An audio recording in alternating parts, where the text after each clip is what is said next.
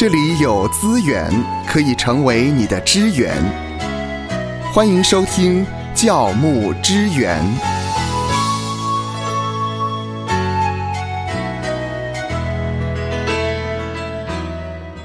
由华里克牧师创立的巨型教会马鞍峰教会已经被美南浸信会驱逐，成为不再友好合作的六间教会之一。这原因呢，是因为这间教会在去年任命了一位女性加入他的牧师团队。那这个举动呢，违反了美南浸信会的信仰声明。美南浸信会执行委员会呢，在今年二月二十一号的时候，在未经公开讨论之下，他们进行了表决，通过资格审查委员会的建议，把他们宗派第二大教会马鞍峰教会呢列为所谓不再友好合作的教会之一。嗯嗯，那当然有相关的报道指出。这个所谓的不再友好合作的教会，这样子的用语是用来驱逐教会的一种术语，听起来蛮严重的。是的，是蛮严重的。那当时的执行委员会的动议也说呢，马鞍峰教会的信仰跟实践和美南浸信会大会通过的信仰声明已经是不一致了。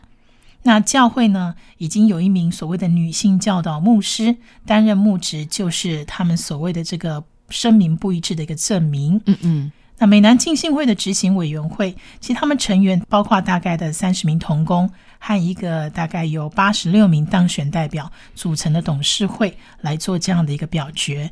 那在这样子的一个群体里头，其实男性、女性都有哦，所以呢，算是多数同意喽。是的，类似多数决。那美南浸信会的决议呢，其实他们所案子的这个所谓有争议的女牧师呢。就是马鞍峰教会新主任牧师的安迪伍德的妻子史黛西伍德。嗯哼，安迪牧师呢，在二零二二年九月接替了华里克牧师，担任马鞍峰教会的主任牧师的时候，他的太太史黛西就被任命为所谓的教导牧师。但事实上呢，史黛西呢，先前早在他们夫妇牧养回声教会，就是 Echo Church 的时候，就已经担任了教导牧师。所以现在换到马鞍峰教会来的时候，到底发生了什么事呢？嗯，哦，因为换了教会，所以 就呃不被认同了。看起来是这样哦。稍早的时候呢，美国加州马鞍峰教会的牧师华里克，其实他在去年五月的时候有举办历史性之夜，他当时就案例了三名女性牧师，已经在当时就已经引发教派争论。只说呢，有为男性领导的一个教条。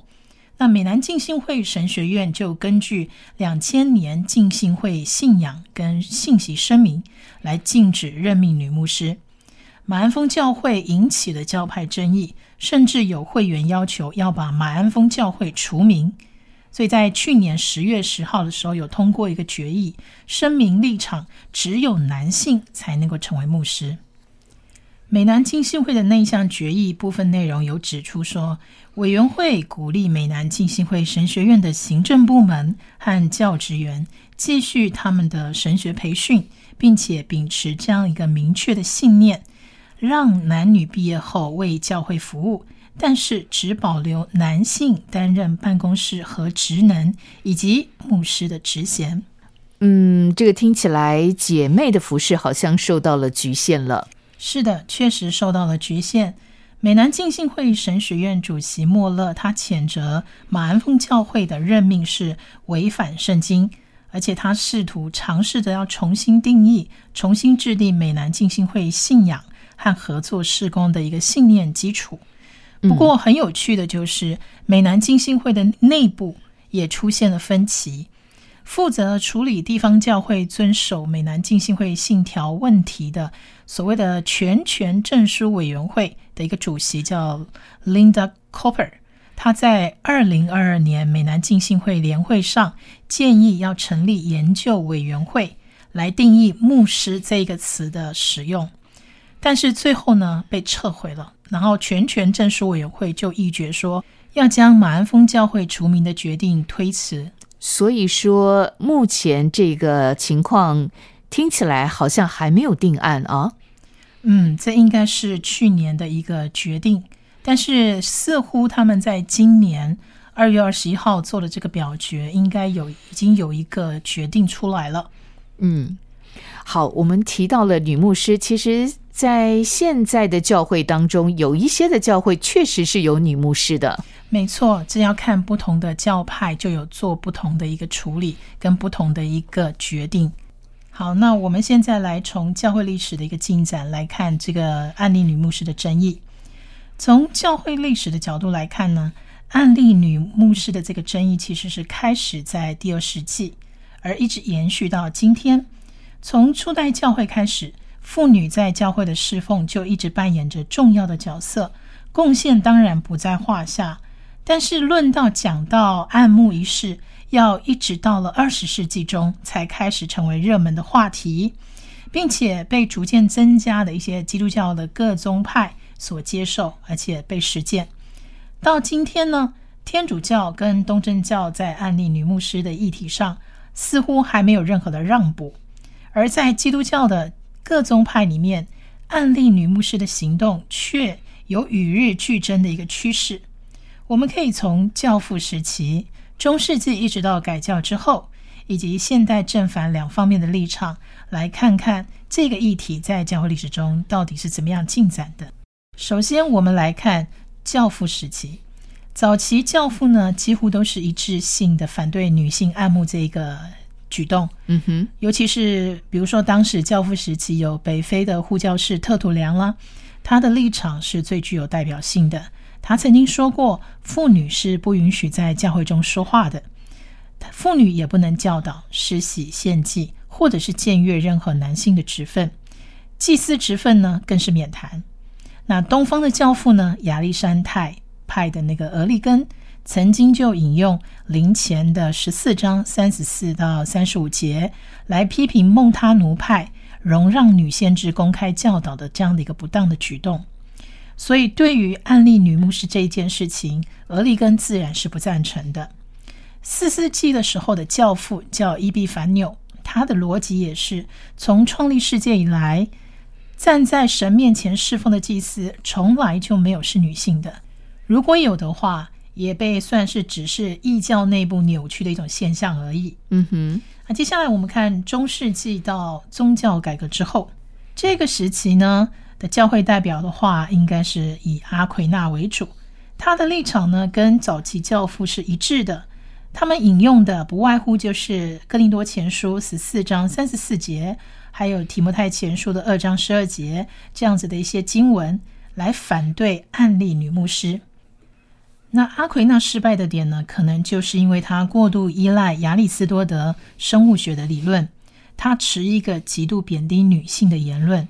因为他认为女性生而软弱，但是话说回来，阿奎那也曾清楚的表示，妇女在世界上的地位有别于在教会中的地位，因此他并不反对女性在世俗的层面扮演统治者的角色。所以整体来讲，中世纪妇女的地位比以前受到更多的肯定，只是呢，案例女牧师还是被排斥的。那到了改教时期呢？路德虽然倡导信徒皆祭司的观念，但是他常常结合《格林多前书》十四章三十四节和《创世纪》的三章十六节。他主张女性不能公开的从事祭司的侍奉，比如说讲道不行，教导不行，施洗不行，主持圣餐、宣告赦免、代祷等，通通都不行。但是呢，如果没有男性足以胜任这些侍奉的时候，妇女就可以讲到。加尔文呢也引用保罗的教训，他不赞同妇女在崇拜这些场合中教导。妇女呢既然应该顺服，他就没有公开教导的权柄。至于提莫太前书二章十二节的一个注释，加尔文只是简单的说。保罗呢，将女性排除在教导的这个职分以外，因为上帝只把这样的一个职分赐给男人。至于旧约中被圣灵赋予超然职分而管理百姓的这些女士师，她们只是特例，不应该被用来作为通例。在十七世纪崛起的这个贵格会，他们其实是允许妇女讲道的。那当然，多年后呢，贵格会自然就有了女牧师的一个职分。贵格会呢，强调圣灵的工作，认为圣灵既然是向着神的众儿女说话，男女自然要有同等的机会，所以男女都可以参与讲道跟教导。那约翰卫斯理本身虽然持的是保守的立场。但是他也相信，当圣灵特别工作的时候，在特别的时期内，神是容许妇女公开讲道的。那这种容许特例的开放态度呢，如今呢已经被强化到接受案例女牧师的一个地步。因此，卫理公会在案例女牧师的这件事上呢，走在了许多教会的前面。嗯，谢谢夏乐老师从历史的眼镜当中，让我们看见关于案例女牧师不同的教派他们所持的立场。那么接下来进到了十九世纪，甚至到现在，究竟这样的一个立场有什么样的改变呢？我们现在应该怎么看这件事情呢？呃，接受案例女牧师的教会，大概在十九世纪的时候，还只是凤毛麟角。到了二十世纪的下半呢，这种情况呢就好像雨后春笋，到处都有。那比如说，一九五零年年代，丹麦信义会开始安利女牧师；一九六零年，瑞典信义会跟进了；一九七零年，美国信义会也跟进。其他比如说，一九六五年的法国改革教会；一九六六年的时候，苏格兰长老教会。还有一九九二年的英国的国家教会，就是圣公会等等，也都跟进。前面所提呢，大概只是许多案例女牧师教会当中的一小部分而已。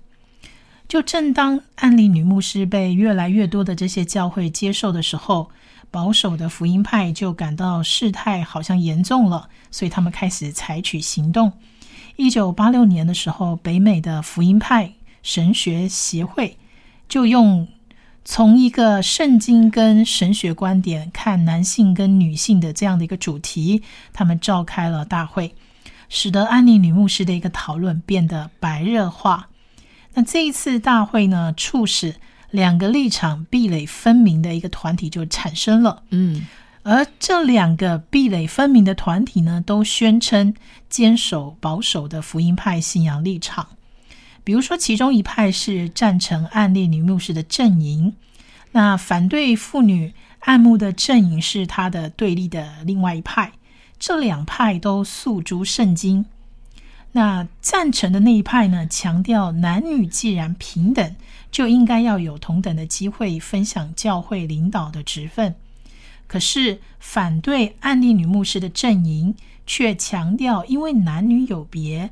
而且男性的领导才合乎圣经的启示，所以他们虽然鼓励姐妹参与侍奉，但是他们反对案例女牧师的这件事。那十几年来呢，两派都致力于从圣经啦、神学啦以及教会历史三方面的探讨，来证明他们自身立场的合理跟正确。但是两极化的现象似乎是越来越明显。哇，这两种的立场都有他们啊坚持的地方，他们也有好像从圣经的启示当中得到他们坚持的方向。那是不是有比较中肯的第三方的说法呢？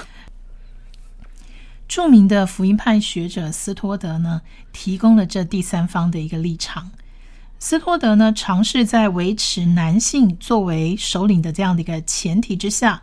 他对哥林多前书十四章的三十四节，以及提摩太前书的二章十二节这两个地方的经文做了一个新的解释。他指出呢，这经文所指的并不是绝对禁止姐妹教导弟兄，而是指当男性作为首领的原则遭到违反的时候才要禁止。那么，何时姐妹可以教导弟兄呢？斯托德认为应该符合三个条件：第一个，在内容上面应该完全根据圣经，并且顺服神话语的权柄，这个时候姐妹可以教导弟兄；第二个，在情境上应该在地方堂会的团队侍奉环境中进行。那这样的一个团队可以包括姐妹，但是应该以弟兄为首。再来第三个，在方式上面呢，不应该高傲自大，也不可以虚张声势，反倒应该表现谦和的一个风范。那这一点呢，同时适用在弟兄跟姐妹身上。因此，斯托德认为，如果男人作为首领的这样的一个原则，在初代教会的应用是女子蒙头，并且不得教导男子，那么现代的应用可否就是妇女？可以参与侍奉团队，但是仍然由男子带头，也就是弟兄来领导的意思。这样说来呢，斯多德他所持的是有条件的女性的牧职论。如果这个牧职不是指天主教式的祭司职分，也不是指改革宗室的权威的长老治理教会或领导教会，而是指谦卑适度的一个牧养工作。那么，姐妹是否应该绝对的被排除在接受牧职的行列之外呢？这时候，斯托德是认为说，一旦符合前面的三条件，教会其实应该要考虑为了蒙召而且有恩赐的姐妹授予牧职的。但是呢，他当然坚持姐妹并不适合承担主任牧师或主教等职位，所以我们几乎可以确定。未来必然会有更多的宗派会慢慢的接受女性的这个安妮姆牧师的这个牧职，但是怎么样才符合圣经的原则，并且配合教会现况？我想，我们可以参考斯托德牧师的这样的一个立场。嗯，好，那以上呢，我们也提到了，好像比较偏向西方，他们对于案例女牧师的看法，那不晓得。华人教会对于这样的案例女牧师看法如何？做法又如何呢？至少就我所知呢，在台湾的华人教会呢，对这个问题的反应，大部分是趋向不予置评，要不然就是很少讨论。这个当然也显示了说，台湾教会对这样神学上的辩论不是很热衷。目前呢？台湾教会的整体方向还是趋向于行动主义跟实用主义的，神学问题就变得比较没有什么重要性。那由于多数的在台湾的教会都是由基要派男性当家的形态来主导教会的方向，所以呢，只容许女传道在一定的限度内拥有自己侍奉的空间。换句话说，正式的这样领袖职称呢，还是属于男传道的天下。女传道呢，只能够默默的在背后支持、配搭，做男传道的帮手。嗯，那在妇女或者是儿童事工上面，女传道确实可以发挥他们的恩赐来带领妇女，但是也仅此而已。她没有办法作为男人的领袖。那华人教会以及基督教机构一般主流的心态，其实是妇女不适合担任领袖。或者是做决策的一个职位，仿佛呢，女性如果担任教会或福音机构的一个最高决策者，这是反常的，也不合乎圣经的原则。那台湾教会之所以有这样阶层式的观念呢，可能是来自实际的原因跟文化的一个背景，而不是本于圣经或者是神学的根据。所以目前多数教会跟福音机构的典型做法，就是把男性放在一个领导的地位，那可能也是缺乏先例。所以很多女传道呢，如果你问她的话，她可能都没有特别对暗牧有什么期待，那就让这样子的一个问题的探讨更陷入困境。教会呢也没有提出座谈或者是对话的机会。供这些女性的传道者来提问，进而来解决困难的。所以这些女性的质疑，慢慢的也很快的就消音了。那不止如此呢，会众对于女性在事工上以及服饰上的一个期望，往往也受到文化传统的影响大于受到圣经的影响。大家都认为呢，妇女在服饰上就应该顺服被动。在男性的领导下，顺服跟被动，甚至被标榜或暗示为这是一种属灵的美德。那妇女们的恩赐呢，通常都不是被考虑的主要原因，并且在建造教会的施工上，好像妇女就变得好像无用武之地。简单的来说，教会就是不习惯看到女性当牧师或者是领袖，因此呢，对大多数从神学院毕业进入侍奉工厂的女传道来讲，是否正式案例担任牧师的角色，就变得好像也没那么重要了。而且也不是最主要，这些女传道们真正挂心的问题了。愿神赐福收听节目的你，就让这一次的教牧支援成为你侍奉的资源。